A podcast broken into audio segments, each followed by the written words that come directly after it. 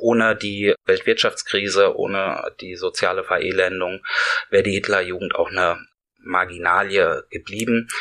Aber die Krise, die Anfang der 30er Jahre in Deutschland voll durchschlägt und eben auch gerade das Bürgertum verängstigt, Kleinbürgertum äh, große Sorgen in die soziale Verelendung treibt. Ähm, das, das ist jetzt die Phase, da wächst die Hitlerjugend gravierend.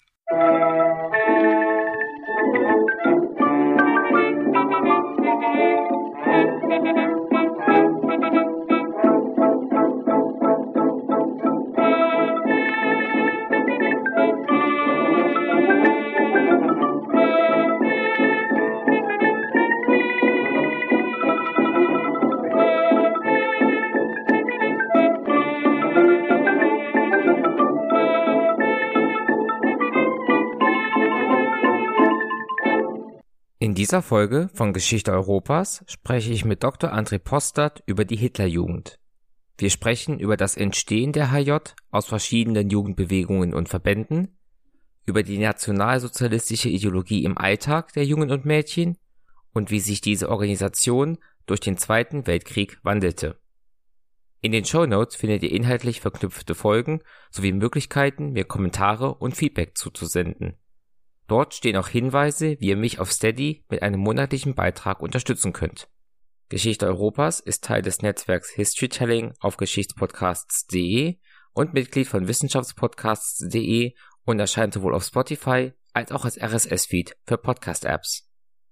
Herr Dr. Postert ist hier zum ersten Mal dabei und beschreibt zunächst seinen Weg zum Thema. Danach schauen wir auf die Tradition der Jugendbewegungen im Kaiserreich und der Weimarer Republik und was sie mit der Hitlerjugend zu tun haben. Die Aufnahme stammt aus dem November 2022. Ich wünsche euch viele neue Erkenntnisse beim Anhören dieser Folge. Ja, mein Name ist André Postert. Ich bin Historiker und habe in Geschichte promoviert zu einem Thema, der Weimarer Republik. Ich habe mich mit der sogenannten jungkonservativen Bewegung beschäftigt, rechtsradikale, vorwiegend vom Bürgertum und altem Adel, von jungen Akademikern getragene Bewegung, die sich nach 1918, 19 konstituiert hat. Und diese Bewegung hatte sehr viele Verbindungen auch zur deutschen Jugendbewegung. Viele nationale Bünde waren daran beteiligt in dem Umfeld und Einflussgebiet dieser na, vorwiegend intellektuellen Strömung, die aber ab und an dann auch in die politische Praxis übergeschwappt ist. Und es war sozusagen schon thematisch relativ nah, auch wenn es ein bisschen was anderes war.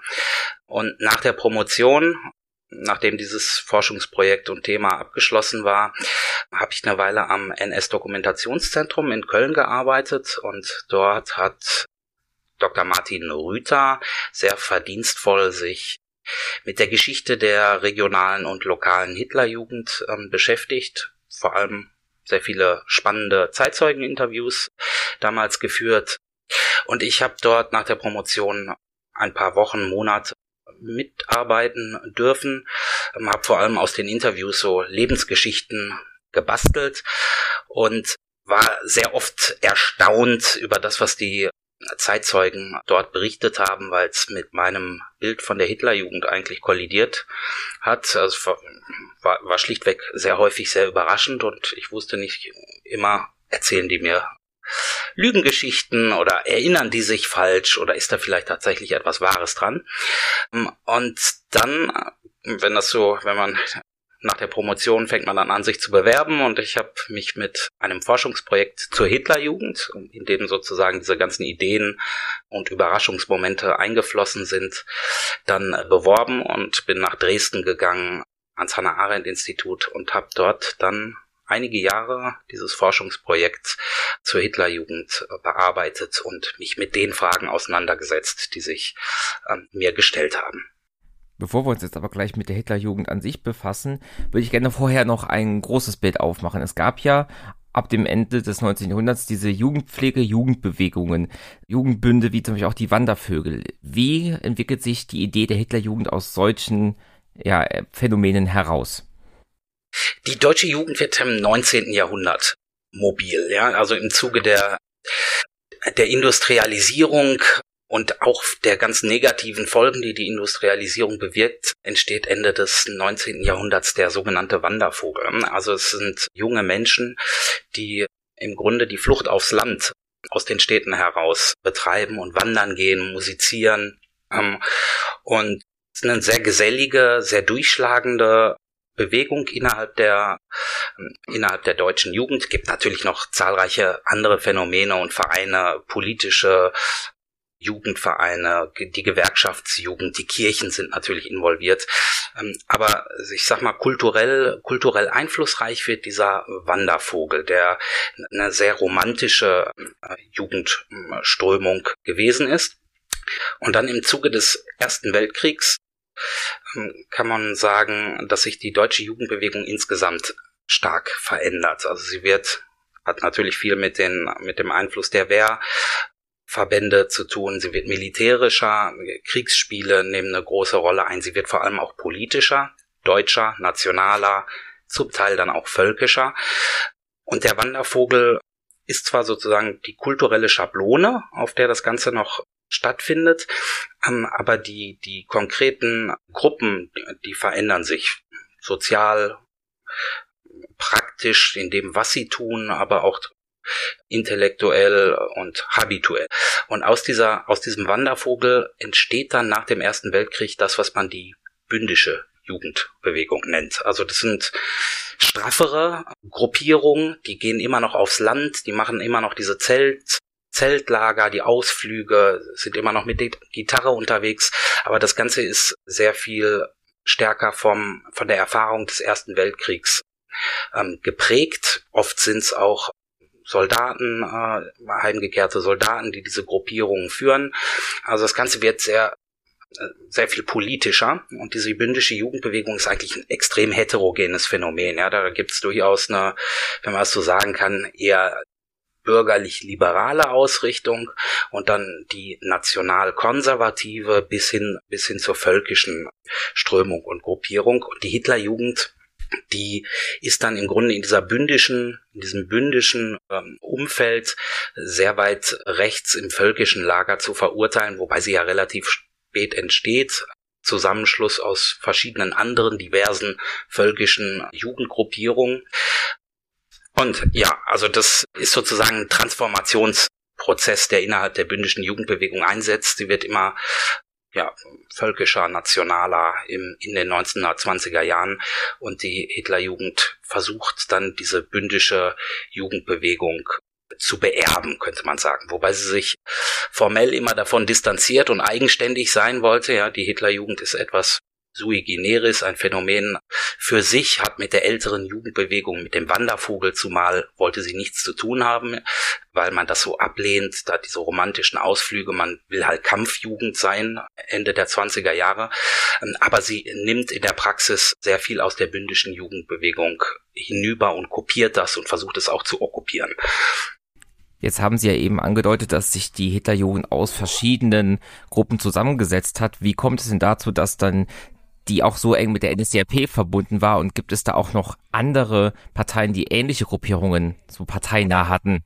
Ja, also eigentlich haben alle Parteien in der Weimarer Republik ihre Jugendgruppen. Also die Deutsche Nationale Volkspartei hat eine eigene Jugendabteilung, die Kommunisten, die Sozialdemokraten, das katholische Zentrum. Also die Jugend ist in dieser Zeit sehr, sehr stark organisiert, ganz anders als heute. Also junge Menschen sind immer, meistens irgendwo Mitglied, sei es jetzt in, bei der kirchlichen Jugend oder bei der Parteijugend oder eben in dieser bündischen Jugend.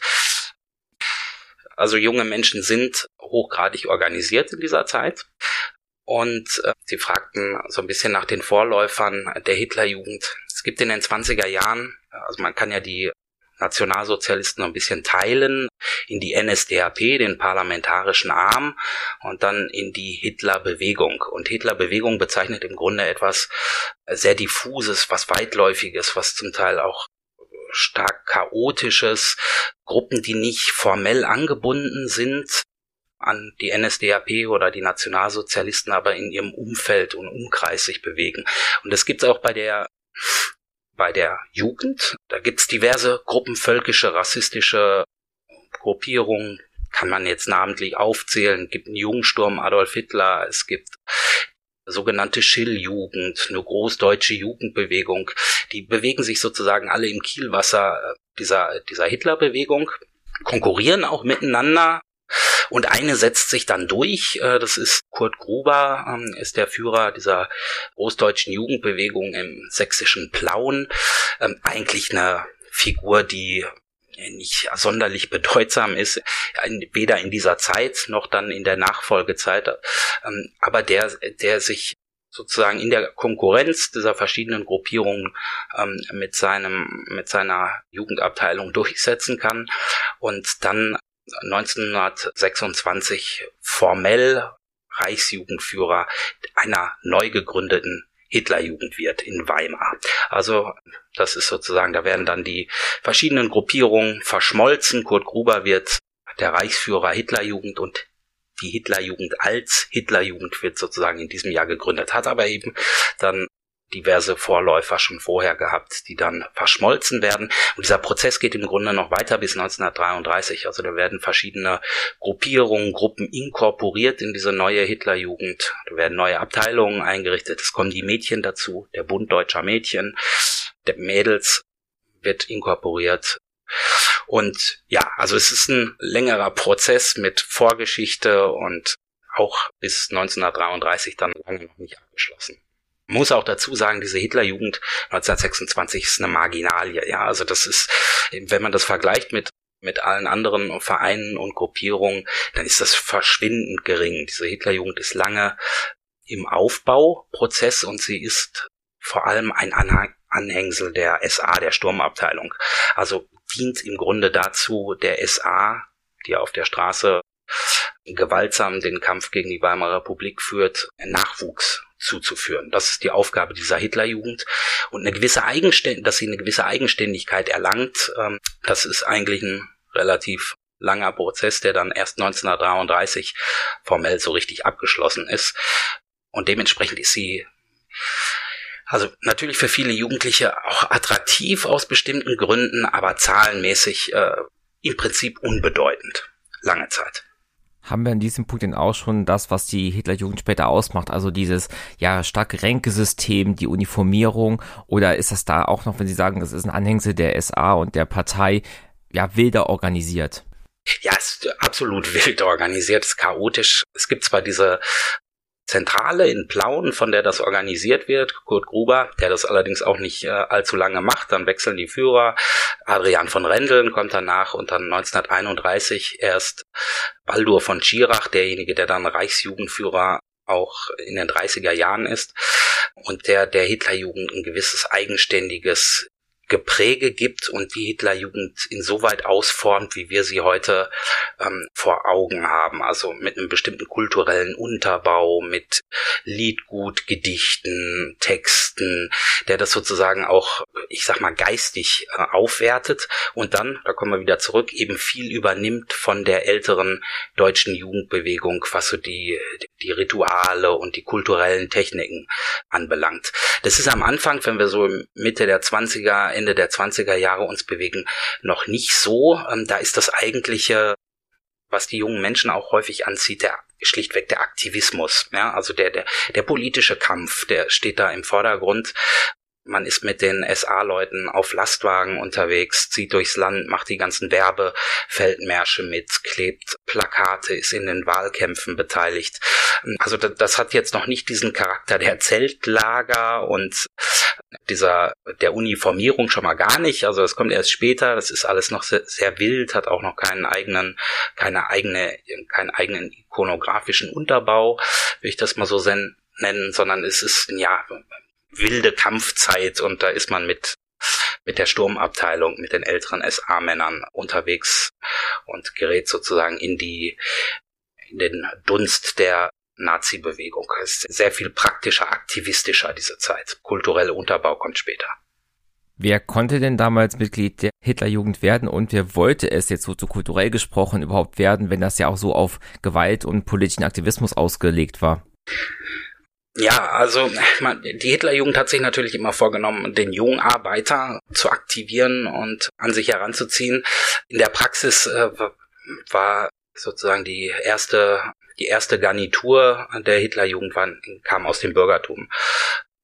Vor allem auf den, in den ländlichen Regionen war das so 15, 16, 17-Jährige, die aus welchen Gründen auch immer, auf welchen Wegen auch immer sich für die NSDAP für Hitler begeisterten, die SA-Leute angehimmelt haben und die dann dort auch mitmachen wollten, die diese, diese Kampferfahrung, dieses Revolutionsfieber gepackt hat und die dann ja, zur Hitlerjugend gegangen sind, beziehungsweise dann in dem Umfeld aktiv geworden sind. Wie gesagt, es war noch relativ chaotisch. Man darf sich das jetzt nicht so vorstellen, da gibt's Mitgliederausweise in dieser Zeit, das ist alles noch nicht so, sondern man findet da irgendwie zu hin Zugang und läuft dann dort mit, macht bei den Aktionen mit und dann kommt irgendwann später die formale Erfassung mit Ausweisen und ähnlichem mehr. Also eigentlich ist es sehr viel aktivistischer ja, und es ist überwiegend tatsächlich Bürger, Bürgertum, Kleinbürgertum ähm, und weniger die, die jungen Arbeiter, die vielfach schlichtweg auch gar nicht die Zeit dafür aufbringen können, mit der Hitlerjugend äh, durchs Land zu ziehen oder die eben in linken Organisationen äh, gebunden sind in dieser Zeit. Welche Auswirkungen hat das auf die Hitlerjugend, wenn die NSDAP Richtung Ende 20er, Anfang 30er immer mehr Wahlstimmen und somit auch immer mehr Einfluss in der Weimarer Republik gewinnt? Hm. Ja, also das richtige Wachstum der Hitlerjugend setzt Ende 1931 und dann vor allem im Jahr 1932 ein. Ohne die Weltwirtschaftskrise, ohne die soziale Verelendung wäre die Hitlerjugend auch eine Marginalie geblieben. Aber die Krise die Anfang der 30er Jahre in Deutschland voll durchschlägt und eben auch gerade das Bürgertum verängstigt. Kleinbürgertum äh, große Sorgen in soziale Verelendung treibt. Ähm, das, das ist jetzt die Phase, da wächst die Hitlerjugend gravierend. Ähm, auch nicht so, dass sie jetzt sozusagen die anderen äh, bestehenden Jugendorganisationen überflügeln würde, aber es sind Zehntausende, die jetzt neu dazukommen 1932 und dieser Jugendbewegung der Nazis großen Auftrieb befördern. Beginnt dort auch schon dann die, was wir auch wieder später von der Hitlerjugend kennen, diese parteipolitische Indoktrination, die auch einem gewissen Lehrplan sozusagen folgen soll? Ja, das kommt später. Also die Hitlerjugend selber hat jetzt noch keine Lehrpläne 1932, 33. Das ist nach wie vor ähm, Kampferfahrung, die da im Vordergrund steht. Dann 1933, wenn die Machtergreifung abgeschlossen ist, Hitler ist Kanzler, geht es zunächst einmal darum, die politische Konkurrenz aus, auszuboten, zu zerstören, zu inkorporieren, zu verbieten, junge Menschen in die Hitlerjugend hineinzuholen nach wie vor und weiter zu wachsen. Das Ganze, die Struktur, man kann es auch Bürokratisierung nennen, die setzt dann 1933 ein.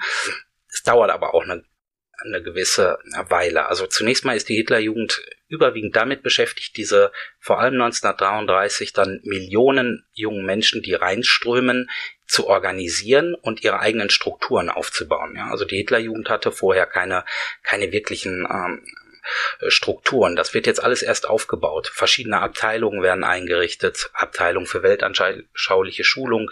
Es entsteht diese Reichsjugendführung, also ein bürokratischer Apparat in Berlin. Baldur von Schirach wird Jugendführer des Deutschen Reiches und äh, die Hitlerjugend bekommt sozusagen eine eine formale Struktur, die aufgebaut wird und die wahnsinnig zeitintensiv. Es müssen Menschen eingestellt werden, die das Ganze verwalten. Es kommen die Mitgliederausweise dazu.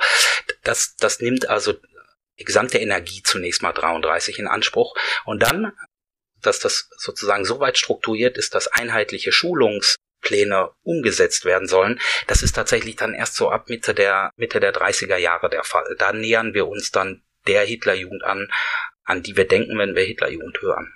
Wobei man auch dazu sagen muss, das funktioniert nicht überall in der Praxis richtig gut. Also es gibt zwar in Berlin dann diese Schulungspläne, da wird dann festgelegt, was die Einheiten, die 1933 sozusagen formell gestaltet werden, also wie diese Hitlerjugend strukturiert werden soll, was diese Einheiten wann zu lernen haben, was sie pauken sollen, was sie lesen sollen, welches Wissen sie beherrschen sollen über die nationalsozialistische Bewegung und über die Ideologie. Äh, diese Schulungspläne werden in Berlin entworfen und dann an die Gebiete verteilt und dann sollten sie irgendwann unten ankommen bei den Jugendführern, die dann mit ihren Gruppen eben diese Schulungspläne pauken sollen oder nach den Schulungsplänen Material durchgehen sollen. Das funktioniert in der Praxis sehr, sehr häufig nicht. Also wenn man sich dann die intern, das interne Papier anguckt, die Beschwerden, die Befehlsblätter, dann findet man sehr, sehr häufig ähm, Klagen und Beschwerden darüber, dass diese Schulungspläne schlichtweg ignoriert werden und die Einheiten da vor Ort machen, machen, was sie wollen, was schlichtweg damit zu tun hat, dass diese, dass die Jugendführer oftmals so 16, 17, 18 Jahre alt sind, die anderem Jüngerem vorstehen und sich im Zweifel vielleicht auch gar nicht so drum kümmern, was in diesen Schulungsplänen steht. Sie sagten eben, im Laufe 1933 strömen einen ganzen Haufen Jugendliche in die Hitlerjugend. Wo sind wir denn dann, was die Mitgliederanzahl und vielleicht den Prozentsatz an der Bevölkerung angeht, Ende 33, Anfang 34? Ja, man möchte natürlich immer Zahlen haben. Ich verstehe das auch. Und ist ja auch wichtig, um, um das beurteilen zu können. Ich habe im Verlauf meiner ähm, meiner Forschung, meiner Zeit und meiner Beschäftigung zu diesen Zahlen bin ich eher auf Abstand gegangen, habe da große Skepsis entwickelt. Einerseits gibt es wahnsinnig viele unterschiedliche Zahlen, auch innerhalb der Forschungsliteratur. Ähm, die Zahlen, die das Regime selber angibt, sind natürlich nur in Grenzen vertrauenswürdig, um es mal so zu sagen. Das heißt, die Forschung muss erstmal versuchen, selber äh, Zahlen zu ermitteln und das zu berechnen. Und dann finden sie ganz unterschiedliche Zahlenangaben, auch in der Forschungsliteratur. Also Ende 33 könnte man so von 2,5 Millionen jungen Menschen im Alter von 10 bis 18 Jahren innerhalb der Hitlerjugend ausgehen. Hitlerjugend selber ist jetzt der Oberbegriff, ja, da gibt's die HJ, das ist eine Abteilung, eine Unterorganisation der Hitlerjugend für die 14 bis 18-jährige männliche Jugend. Dann gibt's den Bund Deutscher Mädel, auch eine Unterorganisation der 14 bis 18-jährigen Mädchen. Dann kommt noch hinterher eine Zusatzorganisation dazu. Da sind dann die 18 bis 21-jährigen Mädchen drin organisiert. Also die Frauen werden sozusagen später wieder entlassen als die Männer. Ähm, ja, und dann gibt's noch eine Organisation für die 10 bis 14-jährige männliche Jugend und eine Organisation die jungen Mädel für die 10 bis 14-jährige weibliche Jugend. Also wenn wir jetzt von 2,5 Millionen Mitglieder Ende 33 ausgehen, dann meint das ähm, all diese unterschiedlichen, all diese vier Organisationen.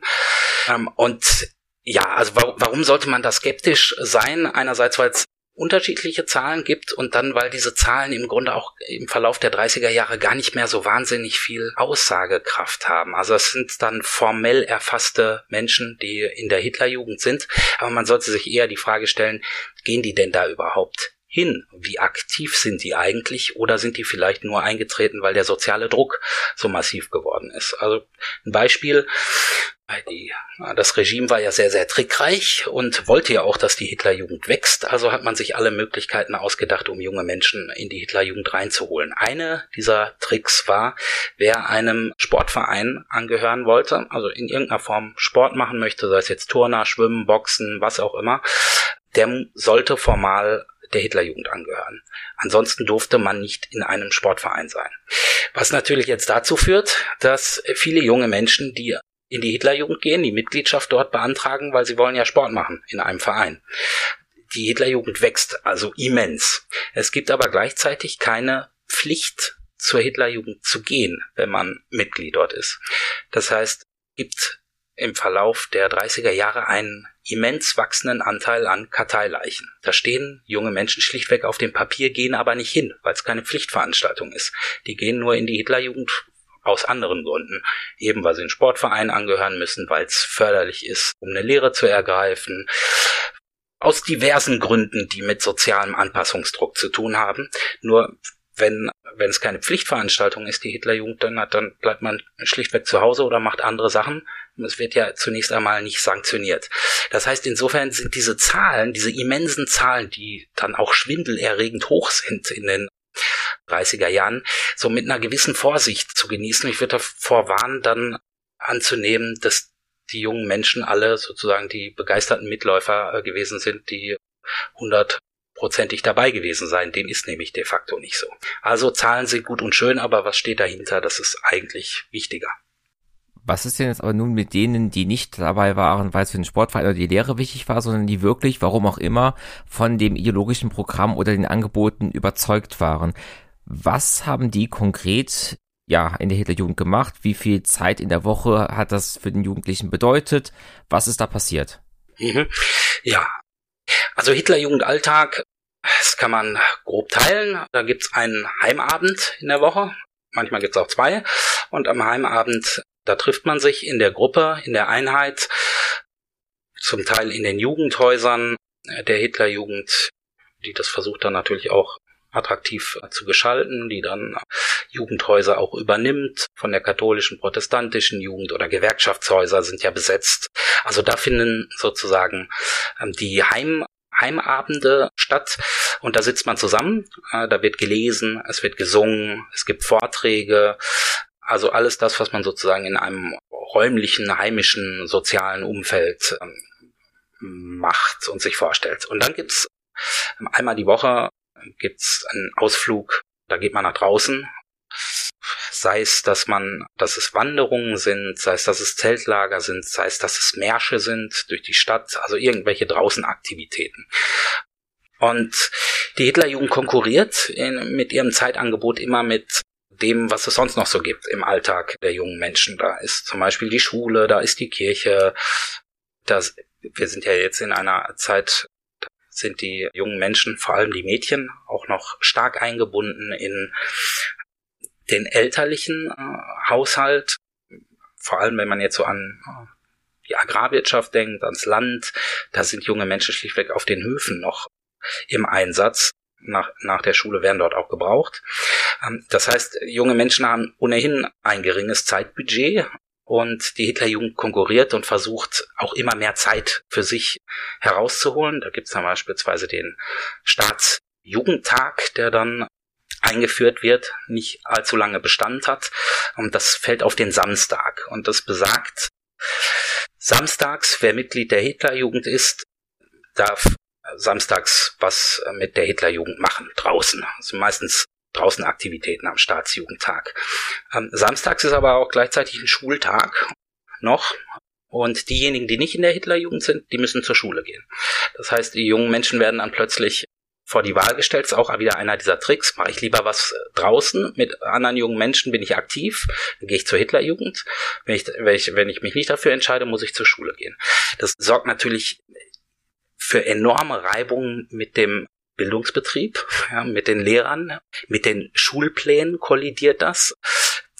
Die gesamte Schülerschaft wird gespalten und es birgt enorme Konfliktpotenziale, ist auch hochgradig umstritten, auch bei den Eltern, und es wird dann wieder abgeschafft 1936. Aber man sieht dran, dass, dass die Hitlerjugend versucht, immer mehr Zeit für sich in Anspruch zu nehmen und andere Instanzen, die Zeit junger Menschen beanspruchen können, ja, auszuboten und an den Rand zu drängen.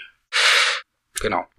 Jetzt habe ich von der Hitlerjugend auch das Bild im Kopf, dass dort eben die Jugendlichen nicht nur ideologisch schon geprägt wurden, sondern auch schon mehr oder minder verdeckt auf den Kriegseinsatz, der ja von Anfang an geplant war, vorzubereiten. Das heißt also, ja, Pfadfinderspiele zu machen, die im Endeffekt aber auch militärische Anwendungen haben. Wie offensichtlich war das für die Beteiligten oder Außenstehenden, dass das so eine ganz starke militärische Komponente schon hatte?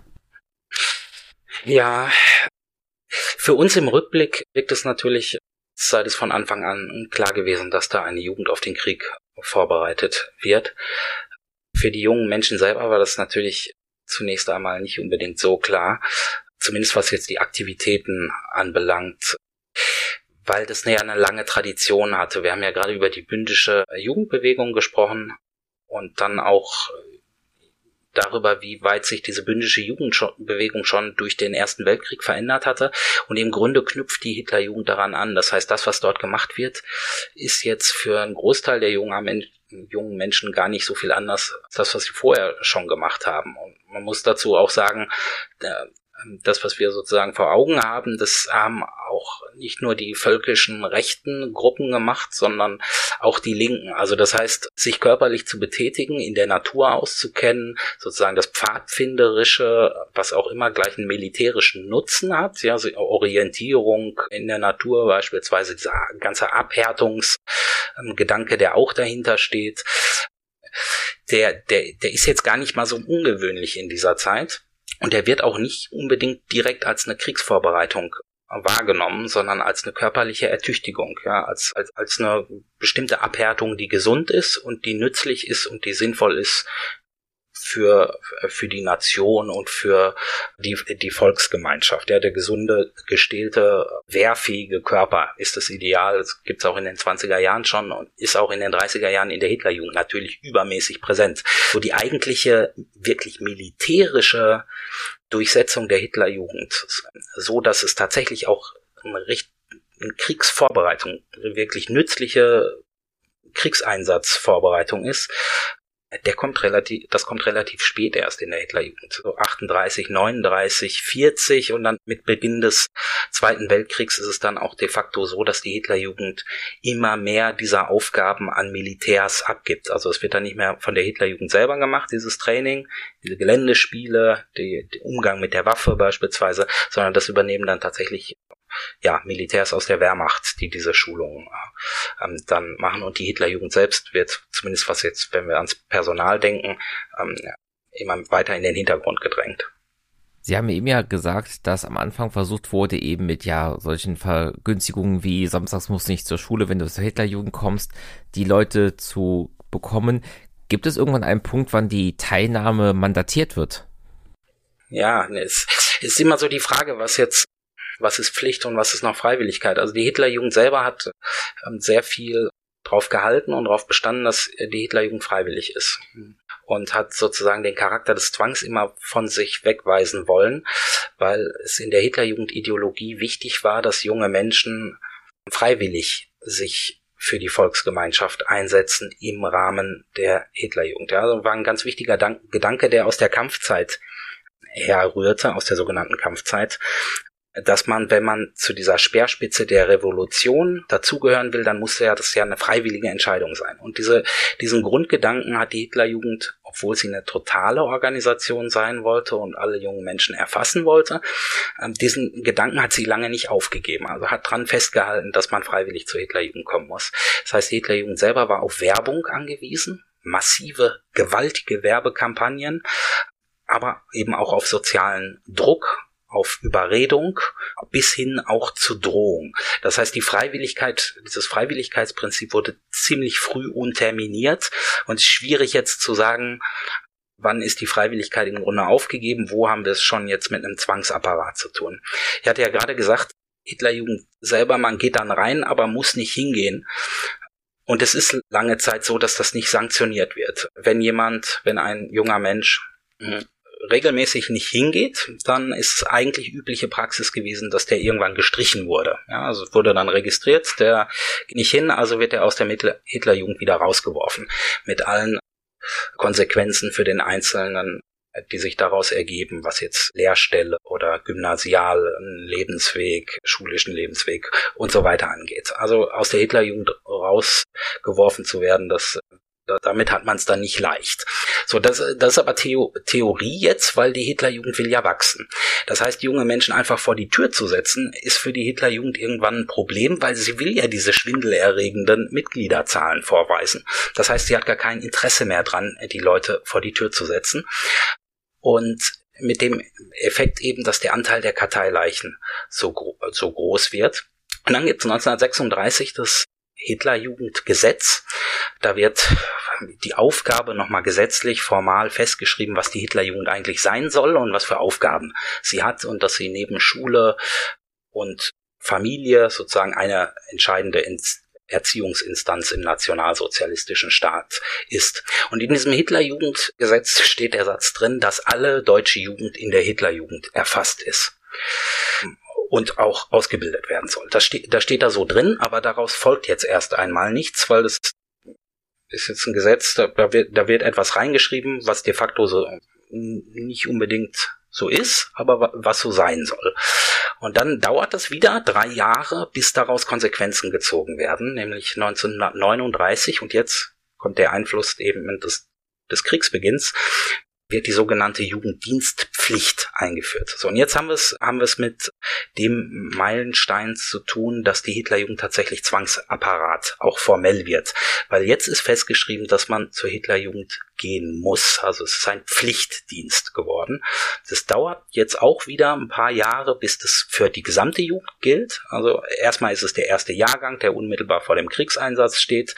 Dann wird es weiter ausgedehnt und hinterher 1943 erst ist es so, dass die, dass es de facto für alle jungen Menschen eine Pflichtveranstaltung dann ist. Also es dauert, dauert sehr, sehr lange, bis sich die Hitlerjugend oder die Reichsjugendführung von diesem Prinzip der Freiwilligkeit, was schon früh ausgehöhlt wird, aber von diesem Prinzip der Freiwilligkeit endgültig verabschiedet. Und das ist dann in der Kriegszeit der Fall. Von diesem staatlichen Druck mal abgesehen, wissen Sie vielleicht aus Ego-Dokumenten oder den Interviews, die Sie hatten mit den ehemaligen Mitgliedern der HJ, wie es Leuten ergangen ist, die konsequent eben nicht beigetreten sind, wie das die Gleichaltrigen da auch vielleicht ja Drucksanktionen ausgeübt wurde. Ja, also da gibt's gibt's natürlich sehr unterschiedliche ähm, Lebensberichte und Zeitzeugenaussagen. Also es gibt Zeitzeugen, die sagen, vor allem, das gilt vor allem für die 30er Jahre, für die frühen 30er Jahre, die sagen, ich bin da nicht hingegangen, ich war nie Mitglied und ich hatte auch keine Probleme. Also das gibt's und man kann das, man kann es auch begründen, warum warum das äh, wahrheitsgemäß sein kann. Ja. Also es gibt durchaus viele Fälle, da die fallen durchs Raster durch, die gehen nicht hin. Es ist ja, wie gesagt, kein, lange Zeit keine Pflichtveranstaltung und die, die bleiben schlichtweg unbehelligt, sind, werden, wachsen vielleicht in einem Milieu auf, da sind auch noch viele ehemalige Kommunisten oder Sozialdemokraten, präsent, die drücken da beide Augen zu, vielleicht der Arbeitgeber, der Lehrherr, der Lehrmeister, der nimmt das auch alles nicht so nicht so wichtig und dann dann kommt man da durch und dann ist man irgendwann 18 oder 19 Jahre alt und ist nie in der Hitlerjugend gewesen. Ja, also dieses Phänomen, das gibt's. Dann gibt's natürlich diejenigen, die die den sozialen Druck schildern, ja, also es, da gibt's dann eben Orte, da sind ganz engagierte HJ-Führer da, eiserne Vorgesetzte, junge Leute, junge Burschen, die auch ihre Machtposition genießen und die dann alles aufwenden, um junge Menschen zu stigmatisieren, die ähm, nicht in der Hitlerjugend sind oder vielleicht in der Hitlerjugend sind, aber nicht hingehen. Und die insbesondere bei den Werbekampagnen, die gibt's einmal im Jahr dann ab 1936. Ähm, diese Werbekampagnen dienen dazu, dass viele junge Menschen reingehen. Und da gibt's dann beispielsweise Elternbesuche. Also da wird dann schlichtweg an die Tür geklopft und dann ihr Sohn ist noch nicht bei der Hitlerjugend oder ihre Tochter.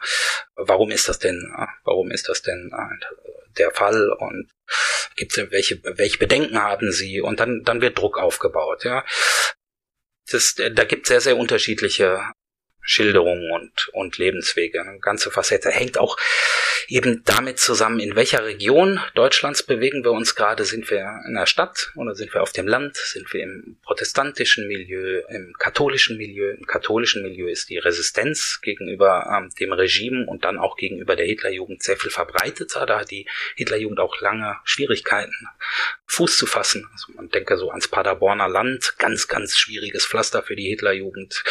Äh, da gibt's dann eben auch noch äh, kirchliche Instanzen, die skeptisch sind, die jetzt auch Bedenken der Eltern sogar fördern in vielerlei Hinsicht. Es gibt Gerüchte, die im Umlauf sind, was da alles so bei der Hitlerjugend gemacht wird. Und da hat die Hitlerjugend eben Schwierigkeiten. Und dann gibt's andere Regionen, großstädtische Regionen, da ist der Anpassungsdruck sehr, sehr viel größer und auch die, die Sanktionen wirken sehr viel stärker. Ne? Es gibt ja dieses berühmte Hitler-Zitat, das ja inhaltlich quasi sagt, die Leute kommen mit zehn Jahren in die HJ und dann kommen sie später noch in den Reichsarbeitsdienst, dann kommen sie irgendwann in die Wehrmacht und sie werden ihr ganzes Leben nicht mehr frei sein. Hat das nicht eine solche Aussage Widerstand erzeugt? Ja, also wenn wir jetzt nach dem Widerstand gegen die Hitlerjugend fragen, der ist natürlich äh, über die 30er Jahre hinweg immer präsent, also natürlich in, in unterschiedlicher Größenordnung und Ausformung. Aber also wir haben 33 natürlich den Widerstand oder die Abwehrhaltung ist natürlich auch schwierig bei jungen Menschen dann von bei 10, 11, 12, 13, 14-Jährigen von, von Widerstand zu sprechen und dann etwas zu erwarten, was man vielleicht eher den Erwachsenen zubilligt. Aber nennen, nennen wir es mal Resilienz, Abwehrhaltung. Das ist natürlich 33 schon da bei denen, die aus den sozialdemokratischen oder kommunistischen Jugendorganisationen äh, ja freigesetzt werden, weil die schlichtweg verboten oder zertrümmert werden. Und die protestieren. Ähm, da gibt's, wenn man jetzt ins Rheinland guckt, ähm, ganz interessante ähm, Veröffentlichungen der Hitlerjugend, die sich dann über die Antifa beschweren und über die Gruppen, die auf der Straße äh, mobil machen gegen die Hitlerjugend. Dann ebbt natürlich ab, also der, einfach weil der Staat so aggressiv gegen gegen die politische Linke schlägt, im Verhaftungswillen reagiert. Das heißt, dieser Widerstand oder die Abwehr auch bei jungen Menschen, die ist relativ schnell gebrochen. Aber dann gibt's 33, 34 wird die evangelische Jugend der Hitlerjugend eingegliedert. Die katholische nicht, die ist geschützt durch das Reichskonkordat. Die darf bis 1939 mit Einschränkungen, wachsenden Einschränkungen fortexistieren. Die, die katholische Jugend läuft also während dieser Zeit nebenher, neben der Hitlerjugend als Konkurrenz äh, nebenher. Aber die evangelische Jugend, die, soll, die wird eingegliedert. Die evangelische Jugend ist dafür viel anfälliger, hat mit der Geschichte des Protestantismus in Deutschland zu tun, mit dem, was sozusagen in der politischen Praxis jetzt 33 äh, passiert innerhalb der protestantischen Kirche. Da sind die sogenannten deutschen Christen, äh, eine völkische Gruppierung, eine Hitlertreue Gruppierung innerhalb der evangelischen Kirche, die, die gewinnen Oberwasser und dann äh, gibt's einen Eingliederungsvertrag Ende 33, der besagt dann also, dass die evangelische Jugend der Hitlerjugend eingereiht werden muss. Und dagegen gibt's auch dann von der von Seiten der protestantischen Jugend Gegenwehr. So, sogar relativ stark, vor allem dort, wo die, der Protestantismus stärker verwurzelt ist. Ich habe mir häufiger, also etwas intensiver dann mit dem sächsischen Fall äh, beschäftigt. Und ja, da gibt es schlichtweg Protestplakate, Schau, Schaukästen äh, der Hitlerjugend werden angegriffen. Also da wehren sich junge Menschen jetzt der Hitlerjugend einfach so eingereiht zu werden. Auch das ebbt dann wiederum nach. Dauert eine Weile, aber dann ist diese, dann ist diese Gegenwehr gebrochen. Und dann gibt's vielfach Ende der 30er Jahre und dann vor allem insbesondere in der Kriegszeit ja so wilde Klicken, Gruppen, Banden, ähm, die werden alle vom Regime als bündische Jugend äh, diffamiert. Also da ist bündisch jetzt von dem losgelöst, was wir in der Weimarer Republik als naja, besondere Gruppen, die wir identifizieren können, Organisationen, die wir identif identifizieren können, abgelöst und bündisch ist quasi so ein Sammelbegriff für oppositionelle Jugend äh, geworden.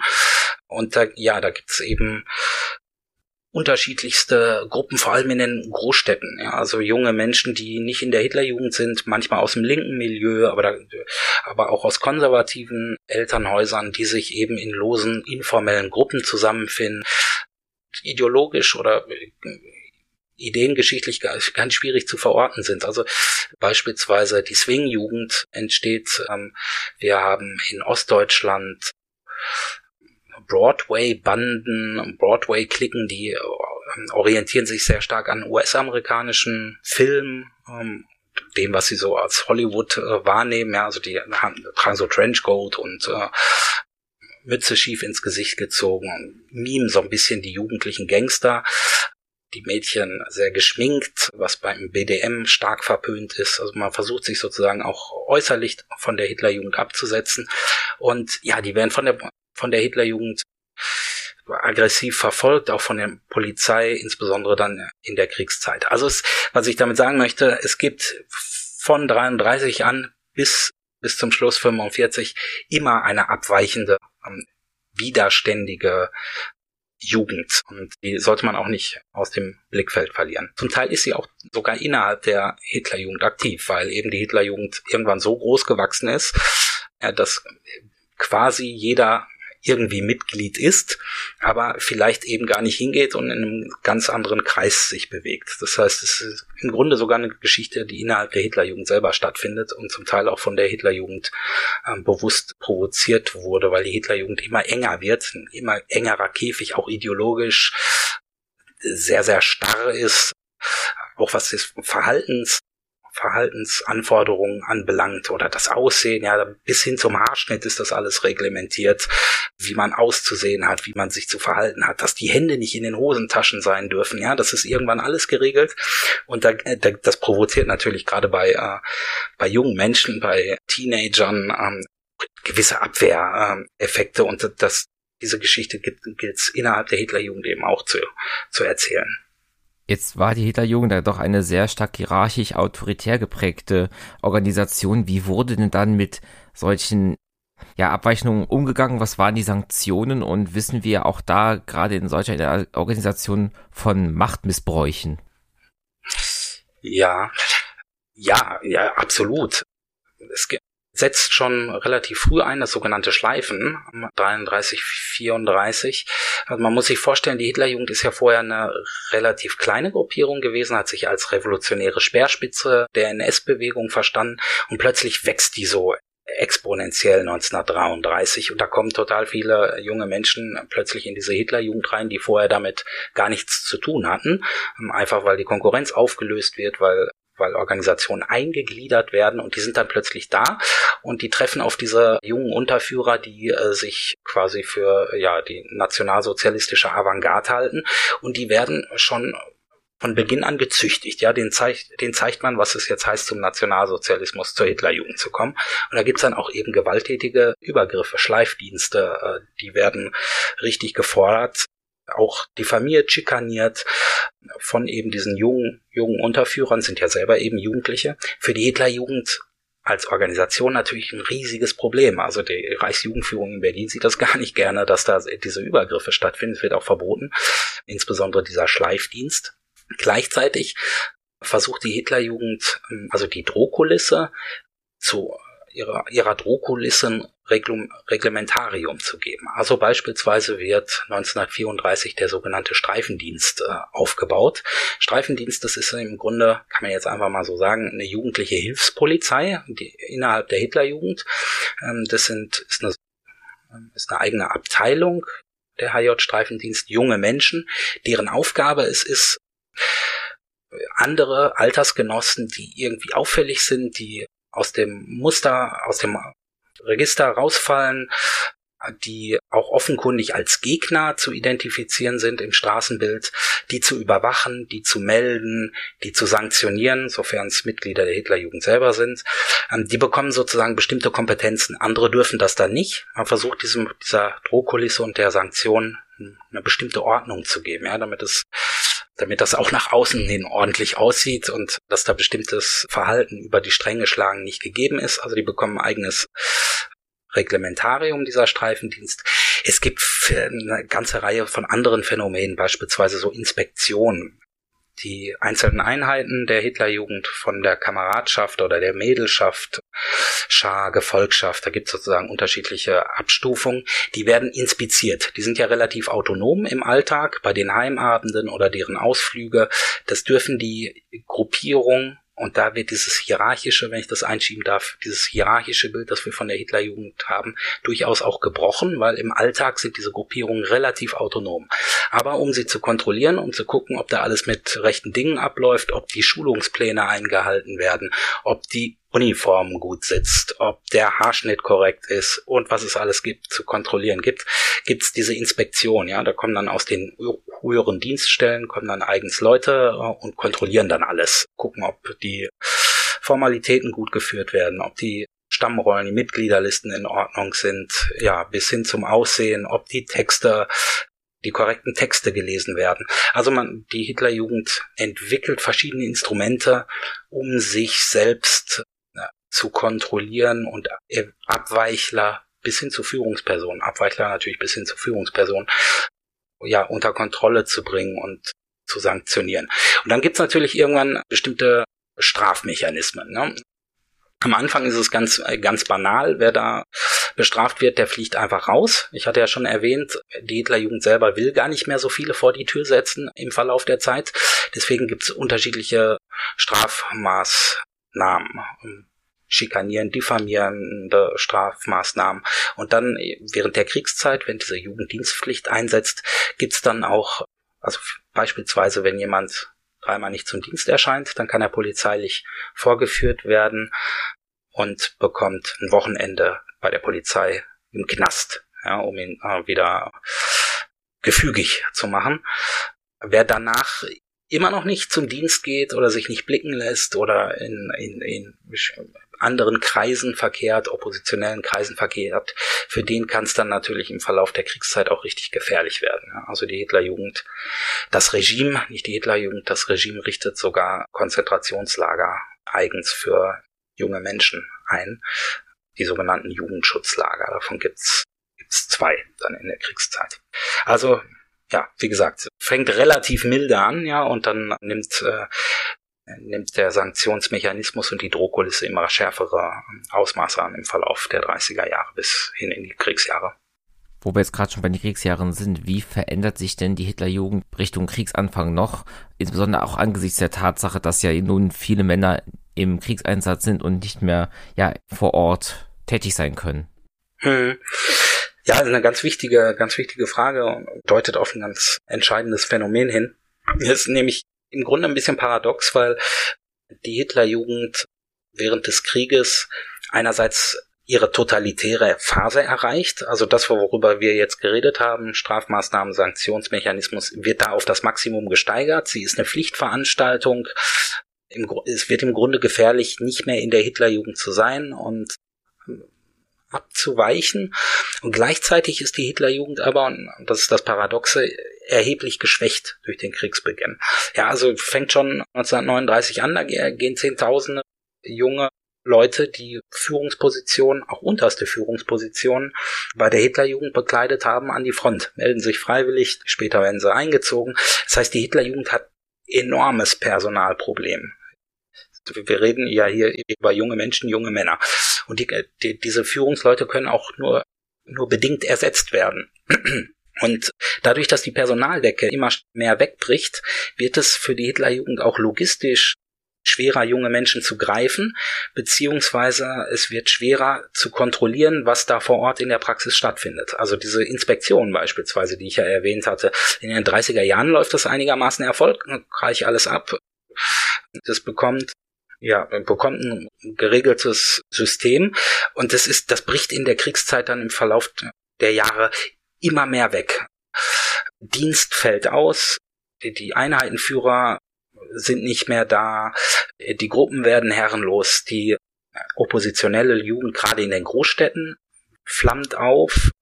Und ja, es gibt eine, gibt eine ganze Reihe, ganze Reihe von, von Problemen, die damit einhergehen. Ein ganz ganz banales Beispiel, ähm, die ähm, Dienststellen, die sozusagen die Verwaltungstätigkeit übernehmen, die sind auch chronisch unterbesetzt nach 1939.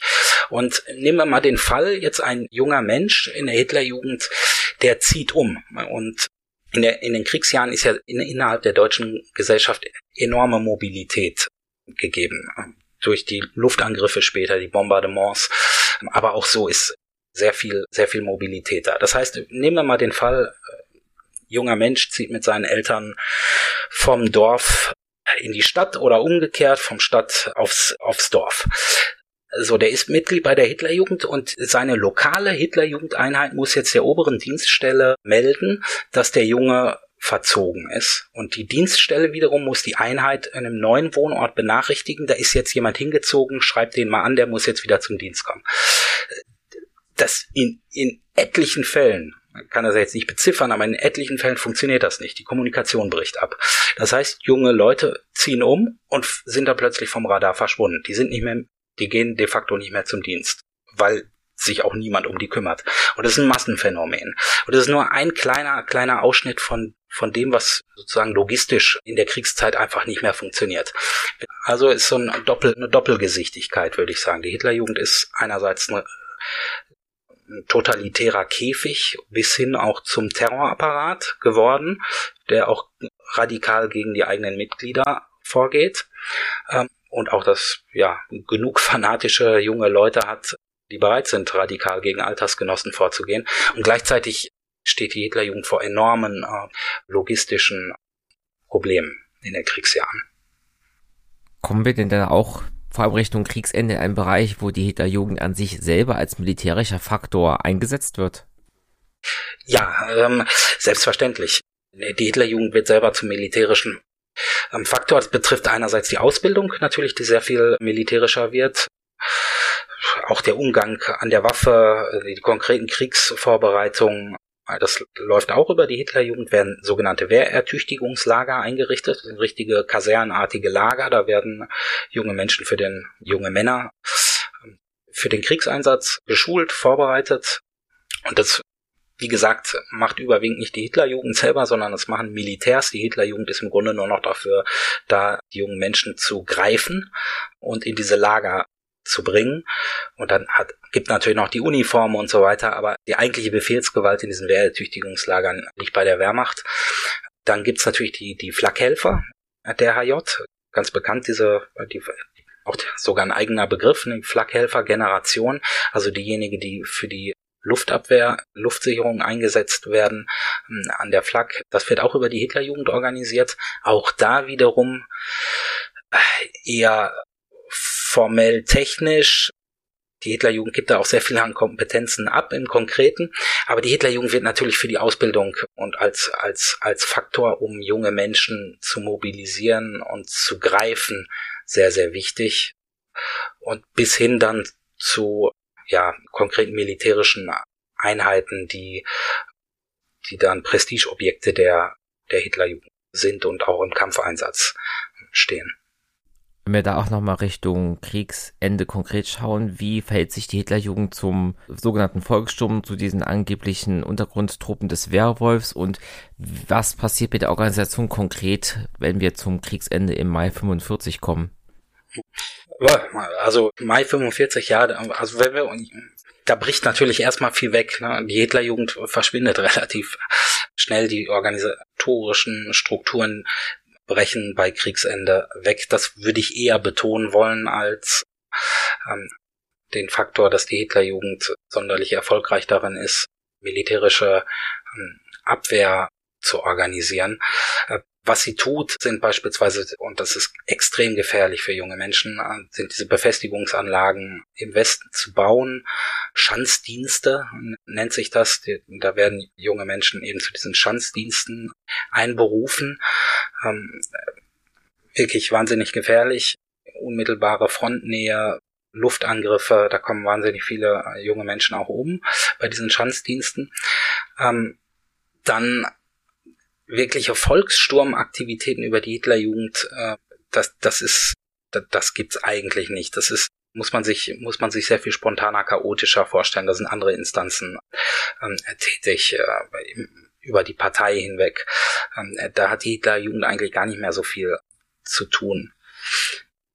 Ja, also die die Hitlerjugend wirklich im militärischen bei Kriegsende äh, ist ist nicht mehr so wichtig. Also da hat sie im Grunde so viel Struktur auch schon aufgegeben und auch so viel Kompetenzen an andere Partei und staatliche Stellen delegiert, dass sie selber kein, kein maßgeblicher, maßgeblicher Faktor ist äh, bei Kriegsende. Auch der Werwolf, wir, genau, Sie haben ja noch den Werwolf angesprochen. Also, äh, das gibt's natürlich vereinzelt. Dass, äh, dass da ganz, ganz besonders eifrige Unterführer und Bannführer ähm, dann ähm, junge Menschen zu Werwolf-Aktivitäten anstiften, das auch organisieren, die mit der Waffe ausrüsten.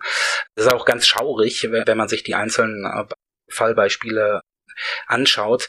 Aber der Werwolf, das ist jetzt äh, nichts, was die Hitlerjugend in Gesamtdeutschland organisiert oder auch nichts, was, was ein Phänomen stellvertretend für die deutsche Jugend ähm, wäre. Also ist mir schon wichtig zu betonen. Das gibt's vereinzelt, aber der Werwolf als so eine richtige konspirative Organisation auch von der Hitlerjugend maßgeblich organisiert wird, das hat schon eher was Mythisches an sich. Also das, das ist jetzt nichts, würde ich sagen, Phänomen, das in der Breite, in der Breite stattfindet. Gibt es denn bei der Hitlerjugend nach Kriegsende eine vergleichbare historische Aufarbeitung, wie wir zum Beispiel bei den Einsatzgruppenprozessen oder ähnlichem sehen? Also wird dediziert konsequent geschaut, was in der Hitlerjugend ja, schiefgelaufen ist und wird das juristisch verfolgt nach 45?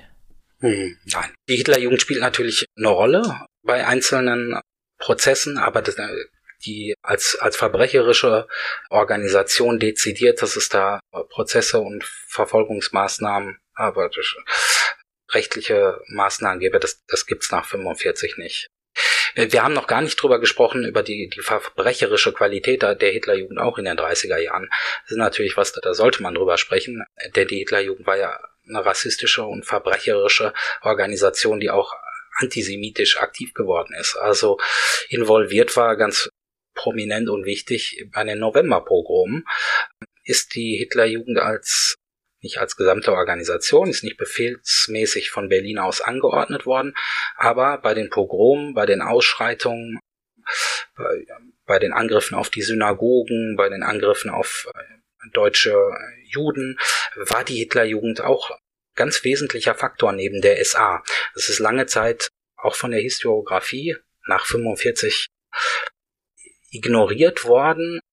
Da, da ist im Grunde nur die SA für diese verbrecherischen Übergriffe verantwortlich gemacht worden. Aber der Anteil junger Menschen daran ist erst so in den letzten, ich sag mal, 10, 15 Jahren richtig auch in der Forschung und in Studien mal systematisch durchleuchtet worden und sind schon sehr sehr viele Einheiten gewesen, die da ähm, aktiv geworden sind in der Novemberprogramm. Wir haben es auch vorher schon in anderen in anderen Bereichen, dass es Übergriffe gibt, dass es gewalttätige Ausschreitungen gibt, Vandalismus gegen äh, jüdische äh, Geschäfte. Ähm, also da, da war die war die Hitlerjugend schon ein wesentlicher Faktor und auch natürlich einer, der zur ideologischen Radikalisierung der Mitglieder beigetragen hat. Nicht aller, ne? also es ist nicht so, wenn man äh, in die Hitlerjugend kommt, dann wird man gleich zum eisernen Nazi, nur weil man da drin ist. Aber es gibt schon eine gewisse, gewisse Klientel, einen gewissen Anteil, der wird erheblich durch die Hitlerjugenderfahrung radikalisiert und es dreht sich dann natürlich weiter in der SS, bei der Wehrmacht. Ähm, also die rassistische Schulung, diese Schulungspläne, dort wo sie denn formell eins zu eins umgesetzt werden, die sind schon ein ideologischer Antreiber. Und das ist im Grunde dann auch die, die Hauptverantwortung ähm, der Hitlerjugend und der Hitlerjugendführung, eben diesen Rassismus und den Antisemitismus in die Köpfe junger Menschen so aggressiv hineingetrieben zu haben, dass daraus dann auch tatsächlich de facto Verbrecherkarrieren erwachsen konnten. Jetzt haben Sie geschildert, was so etwa vor 10, 15 Jahren erst bei der Hitlerjugend erforscht wurde. Was sind denn die aktuell wichtigsten Fragen, die in der Geschichtswissenschaft zu dem Thema diskutiert werden? Und auch noch weiter gefragt, was sind denn Desiderate? Was sollte man unbedingt noch erforschen? Hm. Ja, also das, was ich Ihnen, die Hitlerjugend ist im Grunde relativ gut erforscht. Und, äh, gilt für viele, viele Bereiche in der Geschichte des Nationalsozialismus. Man kann, man kann nicht sagen, dass dass es sonderlich viele Lücken gäbe. Was es gibt, sind so Auseinandersetzungen. Die Geschichte, die ich Ihnen heute geschildert habe, ist im Grunde auch eine, die die Hitlerjugend eher mit einem skeptischen Blick beäugt. Ne? Ähm, da gibt's natürlich auch andere Möglichkeiten sich die Hitlerjugend anzuschauen. Dann gibt's Forschungskontroversen darüber, wie ist jetzt die Hitlerjugend zu beschreiben, einzuordnen, wie mächtig war sie denn, wie groß war sie denn, wie viel Einfluss hatte sie de facto. Ähm, also das sind natürlich sozusagen universitäre Debatten, die gibt's immer mal, immer mal wieder. Wo es wirkliche Desiderat, Desiderate gibt, so dass man sagen muss, man weiß im Grunde kaum etwas. Das ist die ganze Auslandsarbeit der Hitlerjugend. Also da gibt's keine richtigen Studien zu. Was hat die Hitlerjugend in den besetzten Gebieten gemacht? Wie erfolgreich war sie dort? Auch der ganze Bereich der Auslandskontakte. Ja, also gibt ja etliche Austauschprogramme mit dem italienischen faschistischen Regime, auch mit anderen autoritären faschistischen Regimen in Europa in dieser Zeit. Da, da ist systematisch noch gar nicht so sonderlich viel gemacht worden. Da gibt's noch gibt gibt's noch viel zu tun und zu entdecken, glaube ich. Und hat natürlich auch damit zu tun, dass es eine gewisse Sprachbarriere immer gibt, wenn man sich diesen diesen Aspekten des Themas nähert. Da muss dann der derjenige sein, der sich eben in dem ähm, ausländischen Umfeld gut einlesen kann, der vielleicht auch Zugang zu den Archiven hat und so. Also da gibt's da gibt's auch in Zukunft noch noch viel zu entdecken.